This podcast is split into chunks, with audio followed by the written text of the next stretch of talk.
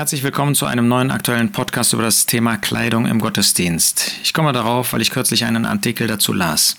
Das könnte Anlass mal dafür sein, darüber nachzudenken, was Gottes Wort eigentlich über Kleidung sagt. Das erste Mal, dass wir von Kleidung lesen, ist in 1. Mose 3, Vers 21 nach dem Sündenfall. Da heißt es, und Gott der Herr machte Adam und seiner Frau Kleider aus Fell und bekleidete sie. Gott zeigt also nach dem Sündenfall, dass er die Nacktheit des Menschen bekleidet. Der Mensch, der auf einmal nackt vor Gott stand, und zwar sowohl buchstäblich als auch im übertragenen Sinn. Da war der Mensch in seiner ganzen Sündhaftigkeit vor Gott. Und Gott bedeckt diese Sünde, wodurch durch Kleider von Fell aus Fell. Das heißt dadurch, dass ein Tier starb. Gott will also, dass der Mensch bekleidet ist. Der heutige Mensch, der moderne Mensch, der entkleidet sich. Der meint, er könnte in seiner ganzen Natur, könnte er ähm, leben, wie er wollte, auch vor Gott. Gott muss mich schon so annehmen, wie ich bin, wie ich äh, sein möchte, was ich äh, für richtig halte. Und er erkennt nicht, dass er nackt vor Gott steht und dass wenn er sich eben auch noch wieder entblättert, wenn er auch sich entkleidet, dass damit nur seine Nacktheit, seine gesamte Sündhaftigkeit deutlich wird. Nun, Gott hat den Menschen bekleidet und wir dürfen dankbar sein, dass es eigentlich für uns jeden Tag aufs Neue ein Hinweis darauf sein darf, dass wir bekleidet worden sind durch das Werk des Herrn Jesus, dadurch, dass der Herr Jesus gestorben ist, so wie damals ein Tier sterben musste und ein Hinweis ist auf das Werk des Herrn Jesus, auf das Erlösungswerk. So darf uns, wenn wir einen bekleideten Menschen sehen, wenn wir morgens unsere Kleidung anziehen, dürfen wir daran denken, der Jesus musste dafür sterben. Er musste am Kreuz von Golgatha leiden dafür, dass ich bekleidet werden konnte. Und daran möchte er mich erinnern. So wie bei dem Volk Israel eine Fleischmahlzeit immer mit dem Opfer in Verbindung stand. Ja, Gott hat eine Ausnahme gemacht im Land, aber in der Wüste und für die, die in der Nähe von Jerusalem wohnten, da musste jedes Friedensopfer, also jedes Fleisch, was man essen durfte da, was auf den Altar kam, war mit dem Opfer verbunden. Und das heißt, wenn wir eine Fleischmahlzeit zu uns nehmen, wenn wir Nahrung zu uns nehmen, müssen wir immer daran denken, möchte Gott, dass wir daran denken. Dafür musste der Herr Jesus sterben, dass ich wir wirkliche Nahrung bekommen. Nun, das ist Punkt 1. Punkt 2. Ähm, wir finden, dass Kleidung eine besondere Rolle spielte im Volk Gottes, im Volk Israel, nachdem Gott eben ein Volk für sich erwählt hatte und dass er einem bestimmten, einer bestimmten Familie, nämlich den Priestern, eine ganz besondere Kleidung gab. Das findet man in 2. Mose 29. Da wurden, und 28. In 2. Mose 28 finden wir, wie diese Kleidung erwählt wurde und dann auch gemacht wurde für Aaron und für seine Söhne, genauso wie für diese anderen Priester, ähm, also anderen Priester heißt er eben nicht nur den Hohenpriester Aaron und ähm, später dann auch Eliasa und so weiter, sondern dass ähm, auch für die Familie des Priesters, des Hohenpriesters, dann Priesterkleidung gemacht wurde, besondere Schmuckkleider. Ähm, das heißt in 2. Mose 28, Vers 2, du sollst heilige Kleider für deinen Bruder Aaron machen zur Herrlichkeit und zum Schmuck. Das heißt, Gott hat in dem Priesterdienst des Volkes Israel ganz besondere Kleider gegeben. Warum? Darum, dass er durch Aaron uns ein Vorbild geben möchte auf Christus. Und Christus steht sozusagen in seiner ganzen Herrlichkeit vor uns, auch für Gott, dem Vater. Ähm, als der Priester ist er äh, der Stellvertreter des erlösten Volkes. Und er steht vor Gott in der ganzen Herrlichkeit seiner Person, davon sprechen die Kleider. Und wir als solche, die auch Priester sind, warum kann ich das sagen? Weil wir in 1. Petrus 2 lernen und lesen, dass wir jetzt eine Priesterschaft sind. 1. Petrus 2 heißt es Vers 5, es werdet auch ihr selbst als lebendige Steine aufgebaut, ein geistliches Haus zu einer heiligen Priesterschaft, um darzubringen, geistliche Schlachtopfer Gott wohnannehmlich durch Jesus Christus. Das heißt, alle Erlösten sind jetzt zu Priestern gemacht. Und sind wir in uns selbst herrlich? Natürlich nicht. Wir sind nur dadurch herrlich vor Gott, dass wir in Christus sind. In ihm stehen wir vor Gott, dem Vater. In ihm haben wir Vergebung der Sünden. In ihm sind wir bekleidet. Und wir haben jetzt eine Herrlichkeit, die durch den Herrn Jesus uns geschenkt worden ist oder durch Gott uns verschenkt, geschenkt worden ist auf der Grundlage des Werks des Herrn Jesus. Das heißt, diese Priesterkleidung im Alten Testament, 2. Mose 28, 29 und anderen Stellen, sind ein Hinweis darauf, die Herrlichkeit des Herrn Jesus, auf unsere Herrlichkeit, die aber nicht unsere eigene Herrlichkeit Herrlichkeit ist, sondern verliehene, geschenkte Herrlichkeit durch den Herrn Jesus. Nun habe ich schon gesagt, 1. Petrus 2 zeigt, dass wir Priester sind.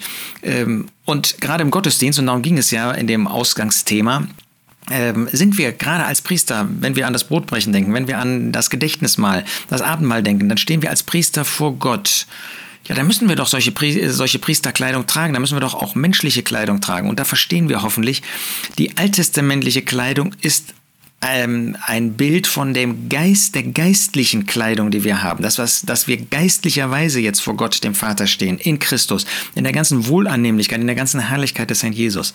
Deshalb verwundert es überhaupt nicht, dass in 1. Petrus 2 überhaupt im Neuen Testament außerordentlich zurückhaltend im Blick auf die Kleidung gesprochen wird. Da finden wir kein großes Thema Kleidung und wie wir gekleidet sein sollen, äh, was für Kleider wir tragen. Und schon gar nicht werden irgendwie Priester oder Einzelne besonders herausgestellt. Nein, wir sehen hier kein einziges Wort über Kleidung. Ja, finden wir im Neuen Testament keinen Hinweis auf Kleidung? Oh doch, finden wir sehr wohl. 1 Timotheus 2 wird im Blick auf die Frau zum Beispiel gesagt, Vers 9, ebenso auch, dass die Frauen sich in bescheidenen, bescheidenem Äußeren mit Schamhaftigkeit und Sittsamkeit schmücken, nicht mit Haarflechten und Gold oder Perlen oder kostbarer Kleidung und so weiter. Das heißt, Gerade im Blick auf die Frau wird deutlich gemacht, dass sie sich in einer Weise kleiden soll, die zurückhaltend ist, die nicht die Frau in den Mittelpunkt stellt, die schamhaft ist. Ähm, wir finden natürlich auch von 1. Mose 1 an bis äh, durch die ganze Bibel hindurch, dass Mann und Frau sich unterscheiden und dass das natürlich auch eine Auswirkung auf die Kleidung hat. Das braucht ja nicht weiter erwähnt zu werden, das wird ja ganz deutlich. Ähm, aber hier wird jetzt besonders betont diese Schamhaftigkeit. Das ist ähnlich auch in 1. Petrus 3. Äh, eben nicht in dem Kapitel, wo es um die Priesterschaft geht, sondern wo es jetzt um die Beziehung der Frau zum Mann geht. Da heißt es, dass die Frau, Vers 2, gerade wenn sie einen ungläubigen Mann hat, die gläubige Frau, ähm, leben soll, indem sie, die Männer, die ungläubigen Männer, euren in Furcht reinen Wandel angeschaut haben, deren Schmuck nicht der äußere sei durch Flechten der Haare und Umhängen von Goldschmuck oder Anziehen von Kleidern, sondern der verborgene Mensch des Herzens und so weiter. Das macht deutlich, ähm, dass Gott möchte, dass wir in schlichter Kleidung, ja, nicht in extravaganter Kleidung, nicht in Kleidung, die dann die Blicke auf uns richtet, uns verhalten sollen, sondern dass es vernünftig der Würde einer Frau, eines Mannes, muss man heute dazu sagen, Gottes Wort im Neuen Testament spricht noch nicht mal besonders von Männerkleidung. Aber heute müssen wir sagen, dass manche Männer sich in unserer Gesellschaft wie Frauen kleiden, ja, dass sie den Blick auf sich selbst richten wollen, gerade durch ihre Kleidung. Und äh, Tja, ist das unter uns Christen anders? Wir sind oftmals Kinder unserer Zeit und wollen deshalb auch uns in vernünftiger, in ordentlicher Kleidung betragen. Nun, wie ist das denn in den Gottesdiensten? Sollen wir da ganz besondere Kleidung tragen?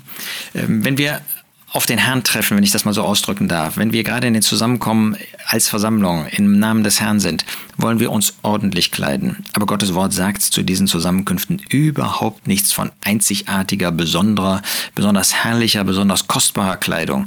Wir wollen also außerordentlich zurückhaltend sein, zu meinen, da müsste man jetzt irgendwie eine Sonderkleidung tragen. Ja, wir wollen uns bewusst sein der Gegenwart des Herrn und deshalb wollen wir absolut ordentlich gekleidet sein. Aber wir wollen nicht so tun, als ob das jetzt irgendwie dass, dass wir jetzt da andere Menschen wären, ja, als ob ähm, wir da irgendwie eine besondere Klasse von Zusammenkommen, eine besondere Klasse von Menschen oder dergleichen wären.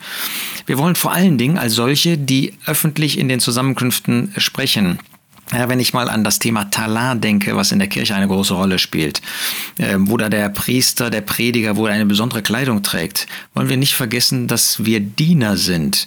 Diener tragen nicht eine besonders herausragende, einzigartige Kleidung, äh, sondern sie sind sich bewusst, dass sie dienen. Vor allen Dingen wollen wir alles vermeiden, was irgendwie den Eindruck ähm, erwecken könnte, dass es da solche gibt, die eine besondere Klasse sind, solche, die sich öffentlich äußern oder dergleichen. Dass es so etwas wie Klerus und Laientum gibt. Das ist ja äh, womöglich ähm, durch das Nikolaitentum, was wir in den äh, zwei der sieben Briefe in Offenbarung 2 und 3 finden, ja, dass es da eine Herrscherklasse gibt und dann eine, eine Volks Klasse. Das gibt es nicht nach Gottes Wort. Da wollen wir also unter keinen Umständen irgendwie einen Unterschied machen, dass durch Kleidung dann auch noch irgendwie deutlich gemacht werden sollte. Der eine, der hat eine besondere Funktion oder Rolle und die anderen nicht. Nein, davon spricht Gottes Wort im Neuen Testament an keiner Stelle. Wir wollen schlicht sein. Wir wollen ordentlich sein, ja. Alles geschehe anständig und in Ordnung, sagt der Apostel Paulus einmal im Blick auf die Zusammenkünfte. Aber wir wollen da nicht irgendwie etwas Besonderes daraus machen. Lasst uns da auch Nüchternheit haben und lasst uns vor allen Dingen vermeiden, dass durch Kleidung falsche Gedanken kommen. Erst recht, muss man äh, besonders äh, Frauen, gläubigen Frauen sagen, dass durch Kleidung, aber das ist heute genauso bei, bei Männern durch hautenge Kleidung oder dergleichen, dass das Auge auf Fleischliches und nicht auf den Herrn gerichtet wird. Die Zusammenkünfte sind für den Herrn, dafür sind wir da. Und wenn er uns bedienen möchte, dann will er uns bedienen und dann soll nicht das Auge auf Menschen fallen. Kleidung, ein wichtiges Thema in Gottes Wort, kommt oft vor und wir wollen es in Gehorsam seinem Wort gegenüber auf unser Leben anwenden und unserem Herrn vor allen Dingen Freude machen und niemand zum Anstoß sein, weder in der einen noch in der anderen Richtung.